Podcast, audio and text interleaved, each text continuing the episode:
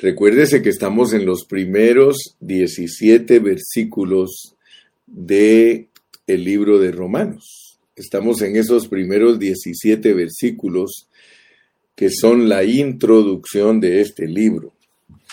Pero yo quisiera que todos pongamos atención porque este libro de Romanos trata de nuestra salvación completa. Y no solo se trata de ser salvos de la condenación de Dios o ser salvos del lago de fuego, no, sino ser salvos de todo nuestro ser natural. O sea que Romanos es una epístola que nos presenta nuestra salvación en una forma completa para que nosotros nos ubiquemos. Porque Dios no quiere librarnos solamente del infierno, hermano. Él quiere que seamos salvos de nuestro egoísmo, que, somos, que seamos salvos de nuestro individualismo. Esta salvación que Dios ofrece en el libro de Romanos nos salva hasta lo máximo, capacitándonos para ser santificados, transformados, conformados, glorificados y edificados con otros como un solo cuerpo. Yo creo, hermano, y lo puedo decir con toda autoridad, los cristianos tenemos conceptos a veces muy pobres y muy baratos de lo que es la vida cristiana. Dice aquí que este, este Evangelio de Romanos es el poder de Dios, fíjate. Ese Evangelio de Romanos es el poder de Dios para alcanzar una salvación tan grande y completa y llegar a la consumación de esa salvación. Y es para nosotros los que creemos. Por favor, nota que esta salvación es para los que creemos. El poder de Dios es para todo aquel que cree. Mira cómo dice, lo voy a repetir una vez más. Dice, porque no me avergüenzo del Evangelio. ¿De cuál Evangelio, hermano? No está hablando del Evangelio de Mateo, de Marcos, de Lucas, de Juan, no, hermano. Está hablando del Evangelio de Dios. Pablo, siervo de Jesucristo, llamado a ser apóstol, apartado para el Evangelio de Dios. De ese es el Evangelio que Pablo no se avergüenza, el Evangelio que es el Evangelio del Hijo, en el versículo 9 lo llama el Evangelio de su Hijo. Y luego en los versículos 16 y 17 repite, dice, no me avergüenzo del Evangelio. Y luego en el 17 dice, porque en el Evangelio, en este Evangelio, la justicia de Dios se revela por fe.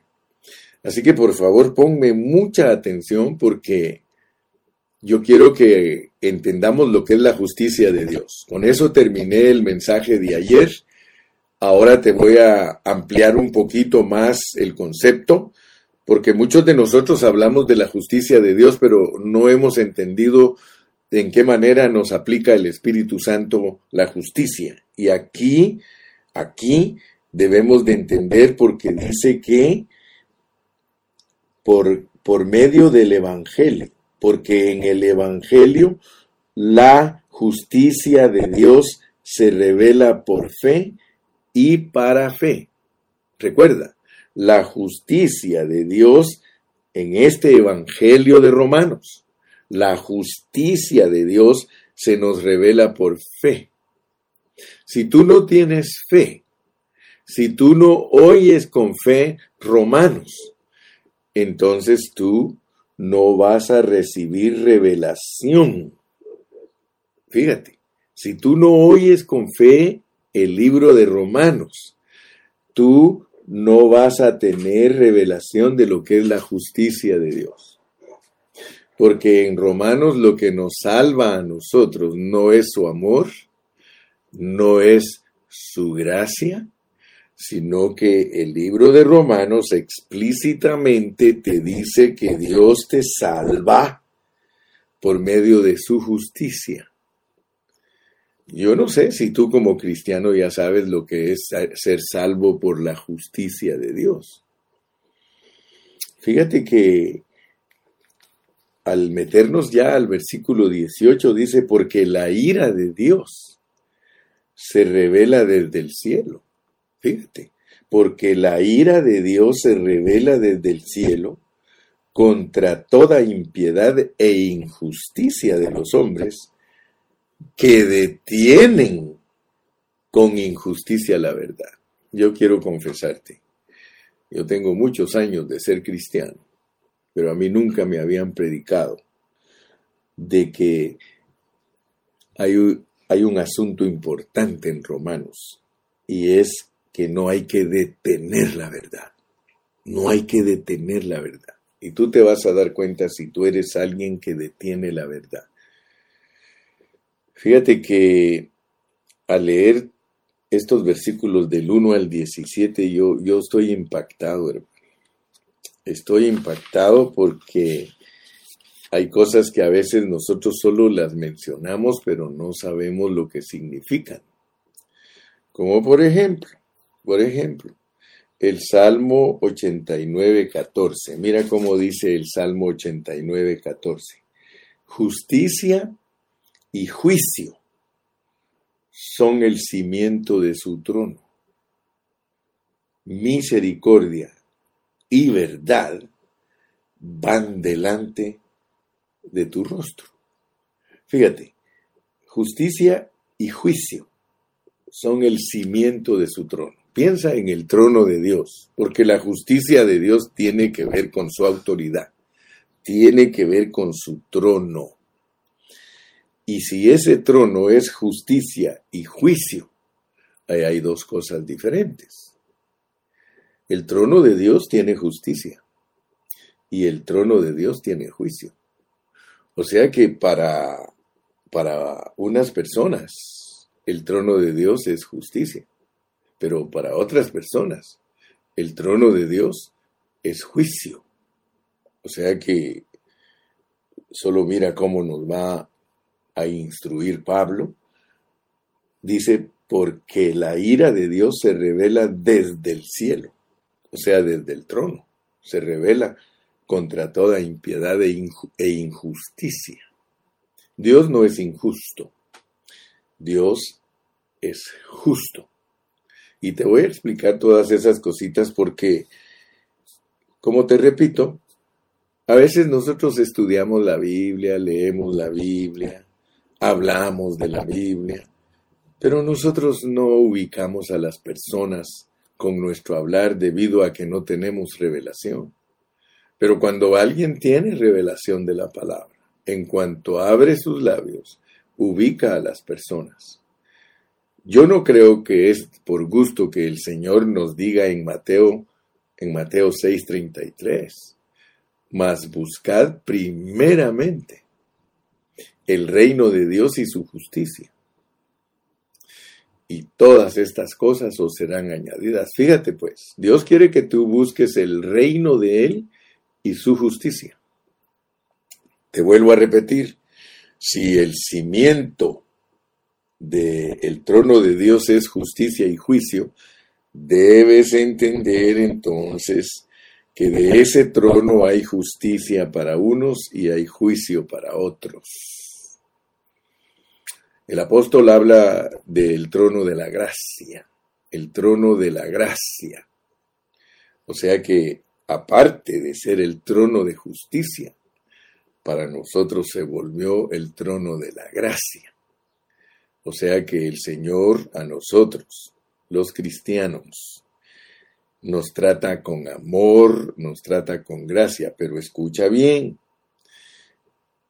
por un lado, en Juan 3:16, porque de tal manera amó Dios al mundo, que ha dado a su Hijo unigénito para que todo aquel que en Él cree no se pierda, mas tenga vida eterna.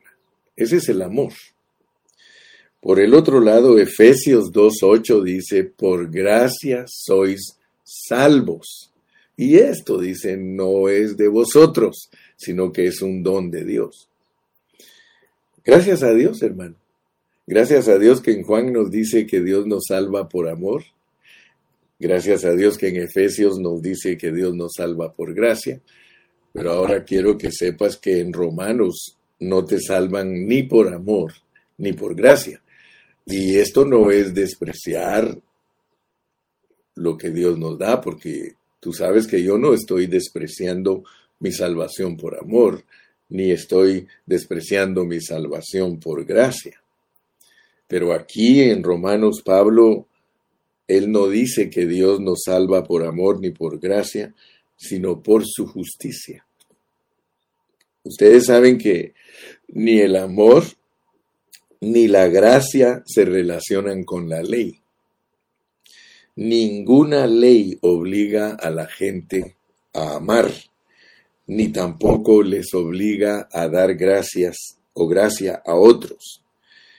En cierto sentido, hermano, Dios no está obligado a amarnos, ni tampoco está obligado a darnos gracia. Pero les digo una cosa, mi amado hermano. La justicia.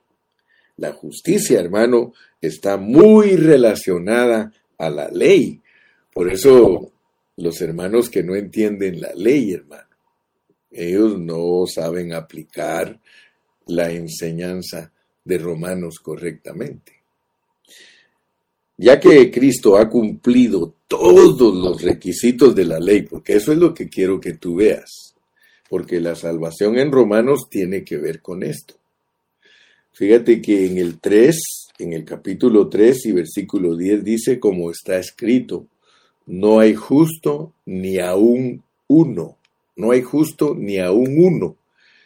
En el versículo 9 dice que pues somos nosotros mejores que ellos en ninguna manera, pues ya hemos acusado a judíos y a gentiles que todos están bajo pecado fíjate, de acuerdo a la justicia de Dios, que es por la ley, la justicia de Dios que es por la ley, ella nos acaba, ella dice, ustedes no tienen escapatoria, no hay justo ni aún uno. De acuerdo a la ley, nadie, ni una sola persona es justa. Ahora fíjate pues, debido a que Él en su encarnación cumplió todos los requisitos, porque Dios en Cristo cumple todos los requisitos de la ley. Yo quiero que entiendas, mi hermano. Por favor, entiende, porque yo estoy dedicando tiempo para que tú entiendas correctamente la palabra. No se te olvide que eres salvo por amor. No se te olvide que eres salvo por gracia, pero hay algo muy elevado que no debes olvidar, que tú eres salvo por la justicia de Dios. Y quiero que aprendas a discernir esto, cómetelo, porque cuando tú sepas lo que es salvo, lo que es ser salvo por la justicia de Dios, jamás vas a dudar de Dios. Martín Lutero estudió y estudió y estudió y estudió el libro de Romanos hasta que ya no aguantó y se levantó contra el imperio romano diciéndoles que el justo vivía por la fe. ¿Por qué? Porque la justicia de Dios se revela por fe y por eso el justo por la fe vivirá. Ahora mira pues, mira, vamos despacio dije que la ley está muy relacionada con la justicia de Dios. Dios ahora, fíjate pues, debido a que Cristo cumplió todos los requisitos de la ley, Dios ahora, escucha bien lo que digo, se ve obligado a salvarnos. Fíjate qué tremendo cómo Dios se ató, hermano mira, debes de, darle gracias a ese Dios maravilloso. Él mismo se ató. Cuando Él se encarnó, Él se ató. Cuando Él se encarnó y murió en la cruz, cumpliendo todos los requisitos de la ley, Dios se ató y ahora Él no tiene escapatoria. Ahora Él tiene que salvar a todo el que cree. A todo el que cree. Porque no me avergüenzo del Evangelio. Fíjate, ¿cómo se va a avergonzar Pablo de este Evangelio que tiene un poder grandioso para salvar a todo el que cree? Fíjate, esto es maravilloso, hermano. La justicia de Dios es maravillosa. Muchos tienen miedo a Dios, hermano, porque creen que Dios solo los va a enjuiciar. No, hermano, la justicia de Dios dice, porque no me avergüenzo del Evangelio, porque es poder de Dios para salvación a todo aquel que cree. Aleluya. Al judío primeramente y también al de las naciones, representado por el griego. Aleluya. Ahora, ¿por qué? Porque en el Evangelio, y esa es la razón, mira, esa es la razón por la cual Pablo no se avergüenza. Porque en el Evangelio la justicia de Dios se revela por fe y para fe, como está escrito, mas el justo por la fe vivirá. Yo estoy seguro que con este mensaje vas a entender lo que es que el justo vive por fe. Aleluya. Fíjate, Dios ahora se ve obligado a salvarnos. Tú puedes decir, Jesús, tú eres mi Salvador, eres justo si me perdonas, pero si no me perdonas, eres injusto. Ahora podemos nosotros orar de esa manera, hermano. Tú puedes orar y decirle, Señor Jesús, si tú no me perdonas, tú eres injusto. Pero Él no es injusto. Él te perdona, hermano. Él te perdona. Mira, dice, como está escrito, no hay justo ni aún uno. Entiende pues la justicia de Dios. Solo Él es obediente. Solo Cristo es obediente. Solo Él es justo. Y, de acuerdo a la justicia de Dios, por el pecado de un desobediente, Él condenó a todos los hombres. Él nos condenó a todos. Por el pecado de Adán, Él condenó a todos los hombres. ¿Sí? Fíjate, pues vamos a leerlo, porque todo esto está bajo contexto. Vamos a leer Romanos capítulo 5 y versículo 12. Por tanto, como el pecado entró en el mundo por un hombre, y por el pecado la muerte, Así, así la muerte pasó a todos los hombres por cuanto todos pecaron. Pues antes de la ley había pecado en el mundo, pero donde no hay ley no se inculpa de pecado. No obstante, reinó la muerte desde Adán hasta Moisés, aun en los que no pecaron a la manera de la transgresión de Adán el cual es figura del que había de venir. Pero el don no fue como la transgresión, porque si por la transgresión de aquel uno, de Adán, murieron todos los muchos, abundaron mucho más para los muchos la gracia y el don de Dios por la gracia de un hombre, Jesucristo. Y con el don no sucede como en el caso de aquel uno que pecó, porque ciertamente el juicio vino a causa de un solo pecado. Fíjate, esa es la justicia de Dios. Justicia y juicio son el cimiento de su trono para condenación. Pero el don vino a causa de muchas transgresiones para justificación. Muchos no entienden a Martín Lutero, hermano, porque a Martín Lutero solo lo a decir que el justo por la fe vivirá. No, Martín Lutero estudió y estudió y estudió Romanos y él entendió la justicia de Dios. La justicia de Dios. Ahora, fíjate que la justicia de Dios, al estudiarla uno, en una forma seria. Eh, nosotros decimos que gracias a Dios porque al estudiarla en una forma seria nos damos cuenta que Romanos no solo nos libra de la condenación. O sea que el libro de Romanos no vayan a creer ustedes que solo presenta la salvación de nuestro espíritu, no. Al estudiar los 16 capítulos de Romanos, nosotros vamos a entender la salvación completa del creyente, espíritu, alma y cuerpo. Quizá lo escaso que nos presentó eh, Martín Lutero el estudio de Romanos es que solo lo enfocó en la salvación del espíritu. No, él no alcanzó a discernir y entender y explicar que la salvación de Romanos es la salvación del espíritu, la transformación del alma y la glorificación del cuerpo. Si él hubiera alcanzado a ver eso, wow, nosotros estaríamos mucho más adelantados en el conocimiento de la palabra, pero él solo entendió el inicio, el inicio de la salvación de los creyentes, pero gloria a Dios, gloria a Dios, porque él sí habló muy claro de la justicia, cómo es que a nosotros nos alcanza la justicia de Dios, la justicia, ¿sí?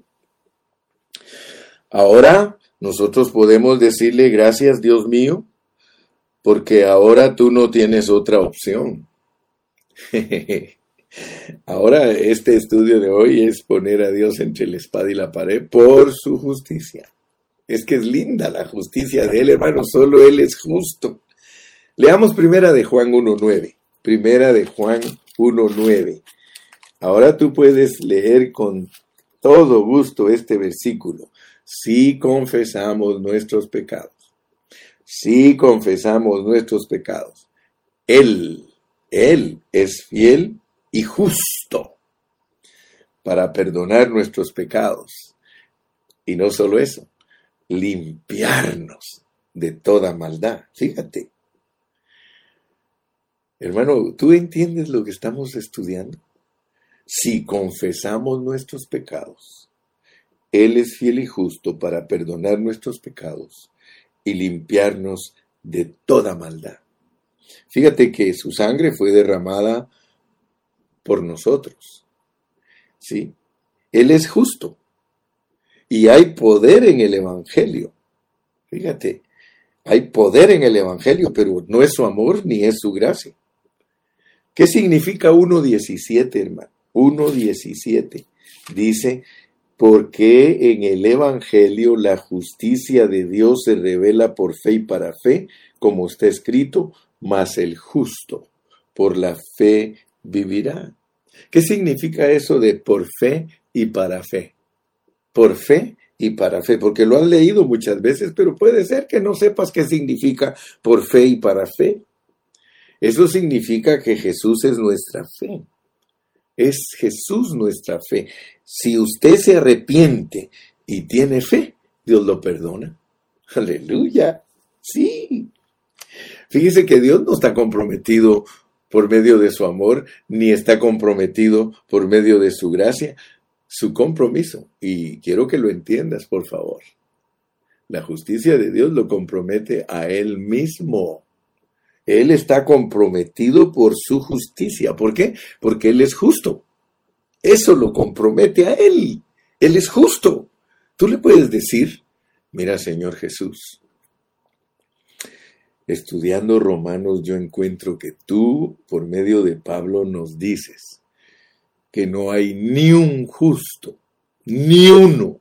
entre los judíos no hay ni un justo, y entre las naciones no hay ni un justo. Entonces, ¿por qué ahora nosotros andamos presumiendo que somos justos? Que nosotros vivimos por la fe. Aleluya. Si no hay ni uno. Ah, solo hay uno, hermano. Solo hay uno que es justo. Y es Jesucristo. Y eso, quiero que sepas. Quiero que sepas que eso comprometió a Dios si Dios no fuera obediente. Si Cristo no hubiese sido obediente, Él no tiene manera de rescatar a los injustos. Porque para que se salven los injustos, tiene que haber un justo. Y si no hay ni un justo para salvar a los injustos, entonces, hermano, la ley a todos nos condena. Si Cristo no hubiera sido obediente, la ley lo condenaba. ¿Sí? Y, él hubiera muerto igual que todos los demás. Pero el asunto es que la ley a él no le marca. A él no le marca. La ley no le puede marcar a Jesús absolutamente nada. Así que por eso te puedes abrazar de Cristo. Abrázate de Él porque solo abrazado de Él y, y creído Él en ti, solo por la fe de Él, la fe de Él, por eso a ti te perdonan. Aleluya. ¿Sí? Fíjese que yo quiero que usted escuche bien lo que estoy diciendo y que quede claro. Yo no menosprecio el amor de Dios, hermano, me libre Dios si yo desprecio su amor. Mucho menos voy a despreciar su gracia. Pero ellos no son la base para mi salvación. Estamos hablando de la base. La base de nuestra salvación, hermano. ¿Sí? Y quiero que usted sepa que dice que en eso edifica su reino. En eso edifica su reino.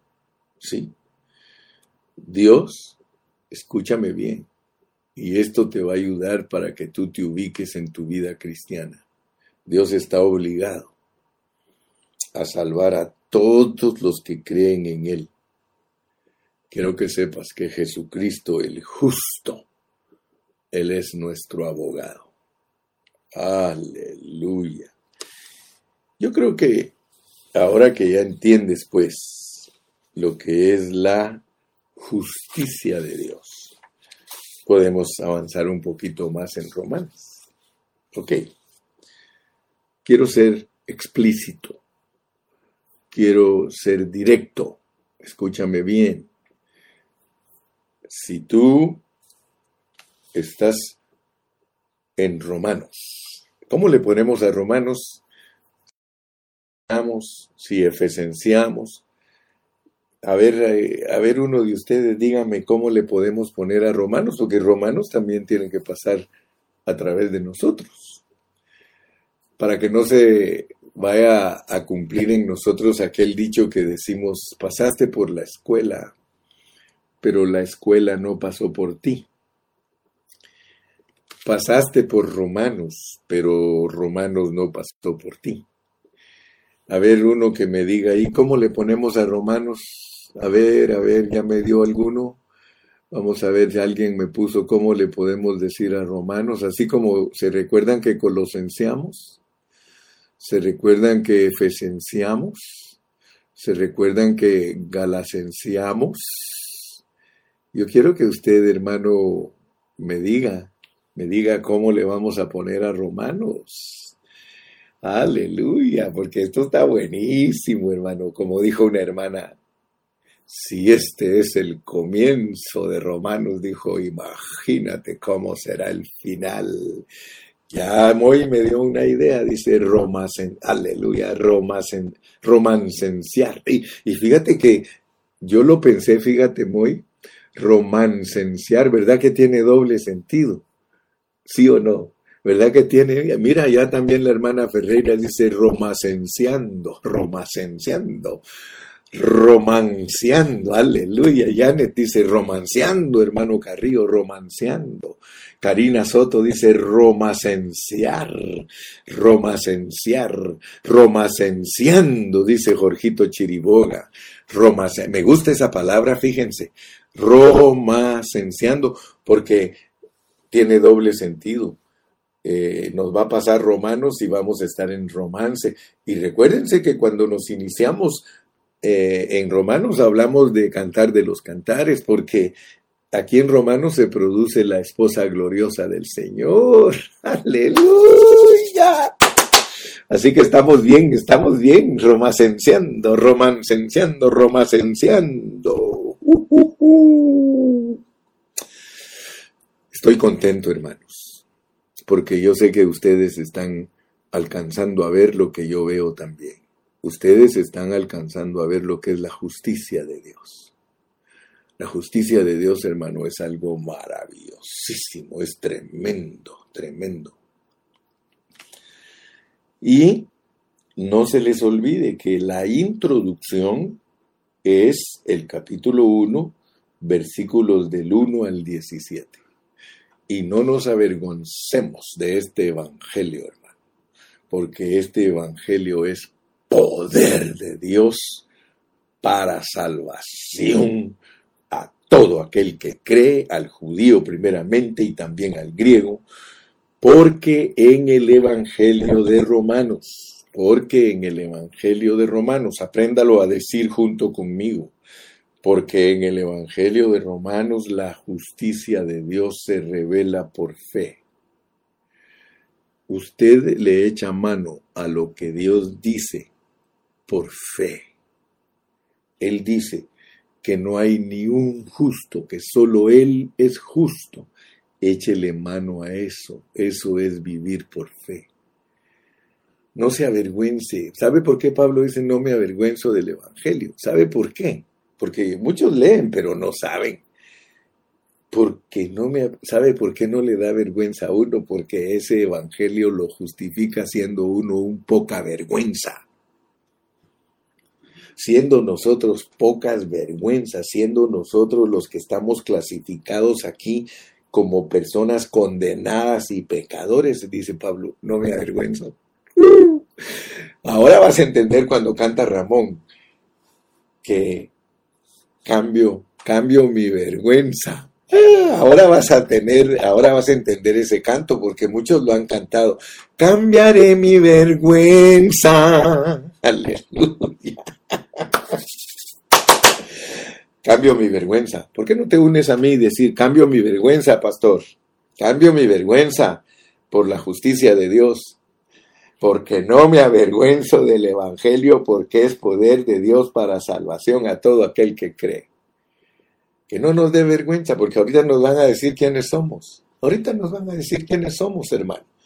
Y por eso Pablo dice, pero ya no hay vergüenza. Ya no soy un sinvergüenza, hermano. Ya no hay vergüenza en mí.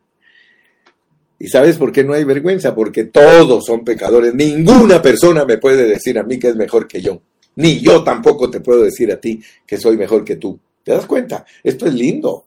Esto nos pone a todos iguales, hermano, a todos. Yo no sé por qué muchos eh, siguen siendo chismosos y por qué muchos siguen siendo habladores y por qué muchos siguen siendo personas que hablan mal de otros. No, hermano.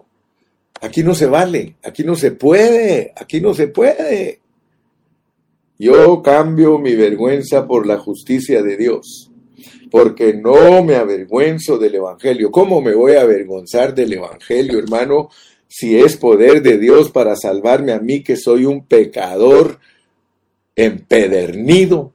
Sí, hermano, si los judíos entendieran que ellos son unos pecadores empedernidos, hermano, no andarían presumiendo con su ley, si los cristianos entendiéramos, hermano, que somos unos pecadores empedernidos y condenados, hermano, nosotros no, anduviéramos prepotentes y tratando de impresionar a la gente porque somos un poquito mejor que ellos, hermano. Aquí dice que en Él, aquí dice que todos, porque la ira de Dios se revela desde el cielo contra toda impiedad e injusticia de los hombres que detienen con injusticia la verdad. Así que si tú me entendiste lo que es Cristo como tu justicia, y yo me abrazo de mi Cristo, hermano, yo le digo, Cristo, yo no me suelto de ti. Si yo me suelto de ti, yo estoy perdido, porque suelto de ti soy un pecador empedernido que no vale nada. Fuera de ti, suelto de ti, Señor, eh, la ira de Dios está sobre mí. Pero gracias Señor que me abrazo de ti, porque solo al abrazarme de ti la ira de Dios no me alcanza, porque tú me dices que a través de Cristo yo no fui, no fui puesto para ira. ¿Te recuerdas que ahí en Tesalonicenses, segunda Tesalonicenses capítulo 5 y versículo 9, mira, para recordar, Dice, porque no nos ha puesto Dios para ira, sino para alcanzar salvación por medio de nuestro Señor Jesucristo. La justicia de Dios, aleluya. su justicia. Oh, gloria al nombre de Dios, hermano. Gloria a Dios. Entonces, como ya entendiste la introducción, vamos a entrar a la segunda, a la, eh, sí, a, la segunda sección. La primera sección es Romanos 1 del 1 al 17 para entender el Evangelio de Dios que es su justicia. El Evangelio de Dios es su justicia. Por medio del Evangelio de Dios se revela la justicia la cual debemos creer. Créela, hermano. Cree la justicia de Dios. Porque si tú no crees que Dios es justo y que solo a Él no le marca la ley y que solo Él nos puede salvar, tú vas a andar buscando salvación en la Virgen, en los santos, vas a andar buscando salvación en ídolos. Hermano, Solo en Cristo hay salvación. Aleluya. Entonces, como ya entendimos la primera sección, y fíjate que estoy insistiendo, estoy insistiendo, te digo, entendamos la primera sección, es el Evangelio de Dios, que por medio de él se nos revela la justicia. Por medio de él tenemos una base, podemos entrar felices a Romanos, porque somos justificados. Estamos justificados. ¿Por qué? Por la fe. Justificados pues por la fe. ¿Fe de qué? Fe de este Evangelio que no condena o que quita la condenación al que cree. Ninguna condenación hay para los que están en Cristo los que no andan conforme a la carne. Ah, si sigues conforme a la carne, pues todo el tiempo vas a sentir condenación. Sí, pero si no vives conforme a la carne, hermano, sino conforme al Espíritu. Aleluya, dice, porque testigo me es Dios. Lee conmigo el versículo 9, porque testigo me es Dios a quien sirvo en mi espíritu en este Evangelio no se puede servir en el alma, hermano, porque testigo me es Dios a quien sirvo en mi espíritu en el Evangelio de Dios, en el Evangelio de su Hijo. Aleluya. Hermano, que Dios testifique que tú sirves en tu espíritu. Si nosotros no servimos en nuestro espíritu este Evangelio, nosotros tenemos pérdida. ¿Qué significa? ¿Qué significa servir a Dios en nuestro espíritu en este Evangelio? ¿Qué significa? Yo te pregunto, ¿qué significa que Dios sea testigo de que servimos en nuestro espíritu en este Evangelio? Hermano, muy fácil podemos divagar, muy fácil podemos andar movidos por medio de otras cosas afírmate, afírmate, este Evangelio que tiene poder de Dios para salvarte y que no da vergüenza lo que uno era. Mira, quiero, quiero verte, quiero, quiero que vayas conmigo a Gálatas para que veas que estamos entendiendo al apóstol Pablo. Lo estamos entendiendo. Mira, cuando yo leo a Pablo cada día lo entiendo más. Quiero que vayas a Gálatas capítulo 5. Gálatas capítulo 5. Y mira lo que dice, perdón, Gálatas capítulo 2. Gálatas capítulo 2.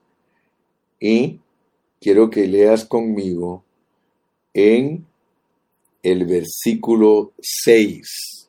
Dice, pero de los que tenían reputación de ser algo. Mira pues, mira cómo Pablo pone a todos los hombres en su lugar para que ninguno de nosotros se enseñoree de otros, ni que nosotros mismos creamos que somos superiores. Mira, pero de los que tenían reputación de ser algo, o sea que los cristianos llegan a un momento en que tienen reputación de ser algo. Entre comillas, mira lo que dice Pablo para los que los que tienen cierta reputación. Lo que hayan sido en otro tiempo, nada me importa. Dios no hace acepción de personas. Fíjate pues, fíjate. El apóstol Pablo aprendió a respetar a todos los hermanos que tenían cierta reputación. Y fíjate lo que él está diciendo, que a él no le importa lo que hayan sido de en otro tiempo. Hermano, si alguno de nosotros logra cierta reputación y de repente viene alguien y te habla mal, porque esto sucede mucho entre nosotros. Me acuerdo de mi madre que decía, a nadie le gusta ver ojos bonitos en cara ajena.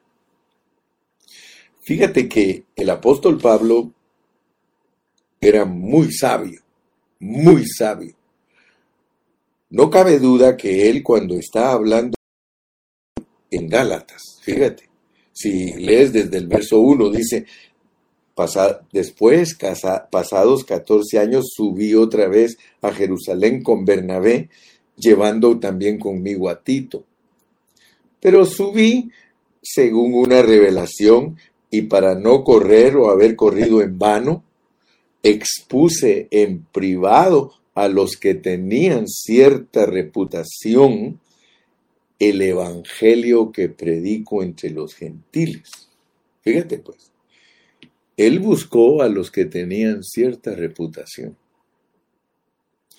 para explicarles el evangelio. Ahora, quiero que sepas que Pablo cuando habla de los de cierta reputación, les recuerda lo que eran.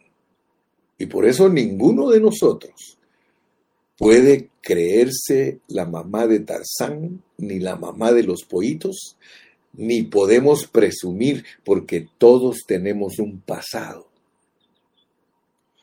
Pero Pablo lo respeta. Pablo respeta, dice, pero de los que tenían reputación de ser algo, lo que hayan sido en otro tiempo, nada me importa. Dios no hace acepción de personas. A mí, pues, los de reputación, nada nuevo me comunicaron.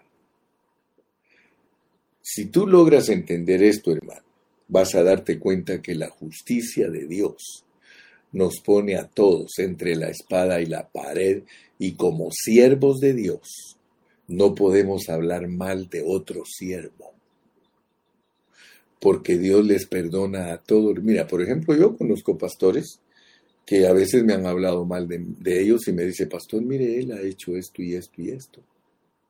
Pero yo veo que ese hermano está arrepentido, yo veo que ese hermano ya su vida pasada se quedó en el olvido, porque el Evangelio de la justicia de Dios, hermano, nos tiene que ayudar a entender todo esto.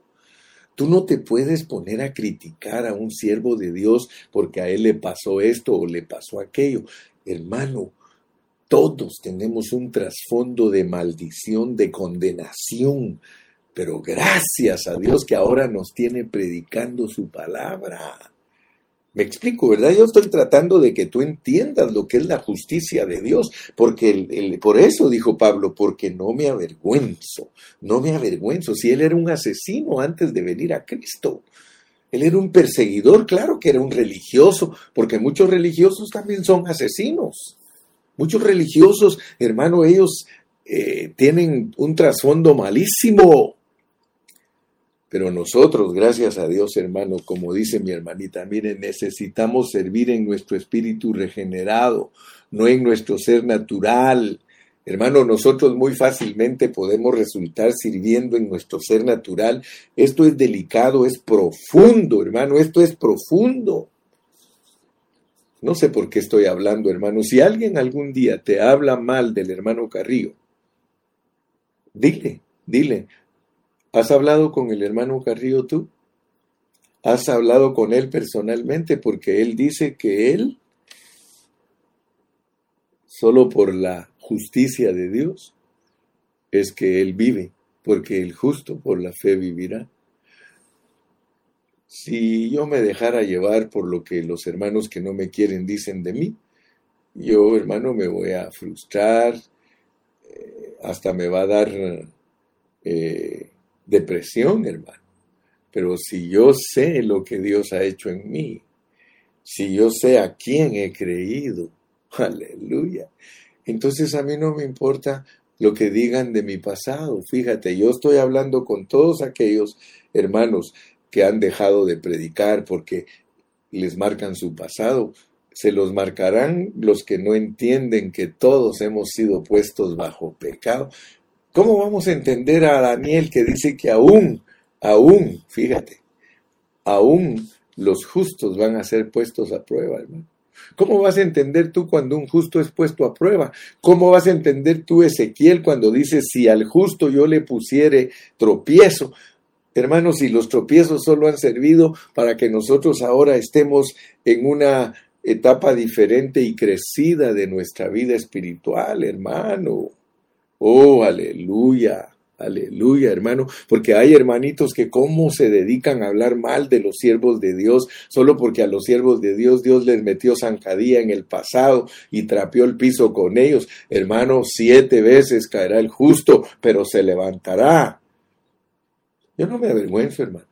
A mí no me da vergüenza el Evangelio que tiene poder para salvarme, porque el Evangelio que tiene poder para salvarme ahorita me va a meter a, que entienda mi condenación. Así que para mañana vamos a empezar la sección número dos que se llama la condenación. La condenación. Mañana empezamos y la condenación es en el 1.18 al 2.29. 1.18 al 2.29. ¿Sí? 1.18 al 2.29. Mañana comenzamos la sección la condenación. Apréndete estas secciones porque ninguno va a aprender lo que es la base, lo que es la justicia de Dios como base para lograr lo que está en el capítulo 16. Ninguno va a entender cómo es que Dios vino a nosotros, cómo Dios nos revela su justicia, la base. Por eso, ¿se recuerdan cuando estudiamos la primera vez Romanos? La salvación completa que Dios efectúa se basa se basa en su justicia y se produce por nuestra fe, por dos traslados divinos de Adán a Cristo. Es lo primerito. Lo primero que logra nuestra redención es pasarnos de Adán a Cristo. Esa es la base. La salvación completa que Dios efectúa se basa en su justicia y se produce por nuestra fe. Pero necesita que vea usted, mi hermano, que esa salvación es una salvación que es un desarrollo. Se basa en su justicia, se produce por nuestra fe, por dos traslados divinos. Primero nos trasladan de Adán a Cristo, pero si tú no sigues leyendo todos Romanos hasta el final, no hay forma que te trasladen de la carne al espíritu. Y eso dice que se logra por medio de la unión espiritual del espíritu de Dios con el espíritu del hombre. ¿Sí? Para, para que en vida, en vida, nosotros reinemos y nos manifestemos en resurrección. Pero fíjate, pues, la salvación es para efectuarse aquí en la tierra. Aquí en la tierra es que nosotros debemos aprender a ser irreprensibles de nuestro espíritu, de nuestra alma y de nuestro cuerpo. Pero para cerrar, para cerrar, mi carga hoy, antes de entrar a la segunda sección, porque mañana vamos a entrar a la segunda sección, y entonces te vas a dar cuenta por qué el Evangelio no da vergüenza porque el Evangelio nos quita la vergüenza, hermano. Dicho en otras palabras, porque no me avergüenzo del Evangelio, porque es poder de Dios para salvación a todo aquel que cree, hermano, es que tú digas, Señor Jesús, aquí te entrego mi poca vergüenza y quiero cambiarla por, por tu justicia. Yo sé que tu justicia me mata. Pero como yo no estoy buscando mi propia justicia, porque Pablo mismo nos enseña que no debamos, no, que no seamos hallados en nuestra propia justicia. Ahora vas a entender más. Sino ser hallados en la justicia de Él que es por fe. Creo con todo mi corazón que la obediencia de Cristo es la única razón por medio de la cual Dios me vea mi derecho. Si yo no abrazo la justicia de Cristo, yo estoy torcido, yo estoy condenado. Pero yo abrazo la justicia de Cristo y sé que al abrazarme de Él es que Dios me ve derecho. Entonces Dios me ve derecho. Pero para eso, para eso, tengo que perder la vergüenza. Vengo a ti, Señor, como un pecador empedernido. Vengo a ti reconociendo. Hermano, mira, cuando tú reconoces lo que tú eres ante Dios y que todos los hombres están en la misma condición que tú, tú eres liberado. Tú empiezas a amar a las personas, hermano. Tú empiezas a amar a tu prójimo, porque tu prójimo está frito y sin manteca igual que tú. Mi prójimo, hermano, no es mejor que yo, ni yo soy mejor que mi prójimo. ¿Te das cuenta por qué es que tenemos que amar a nuestro prójimo? Oh, yo finalizo, hermano. Finalizo, finalizo. No pongáis tropiezo el uno al otro, no os juzguéis carnalmente el uno al otro. Si nos vamos a juzgar, juzguémonos espiritualmente.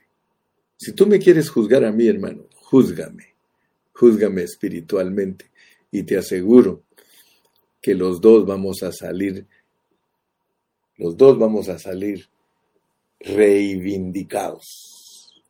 Cuando nosotros nos acercamos a Cristo abrazados, sin reserva el uno al otro, sin crítica el uno al otro, sin condenarnos el uno al otro, y nos acercamos al Señor, el Señor se nos queda viendo a los dos y nos dice, ¿creen en mí? ¿Ustedes dos creen en mí? Y nosotros le decimos, sí, Señor. Yo veo en ti mi vida.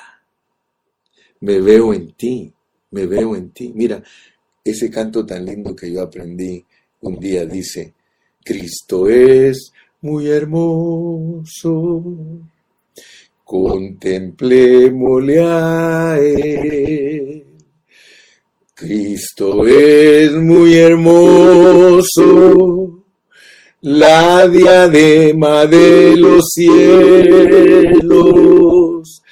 Cristo es muy hermoso, contemplémosle y veremos lo hermoso de Cristo en nosotros manifiesto lo hermoso de Cristo, en nosotros manifiesto. Hermano, Cristo mismo te dice a ti, tú eres de la fe, yo me miro en ti, todo aquel que cree en mí yo me miro en Él. Si tú, hermano, no miras a Cristo en tu hermano Carrillo, algo está mal en ti.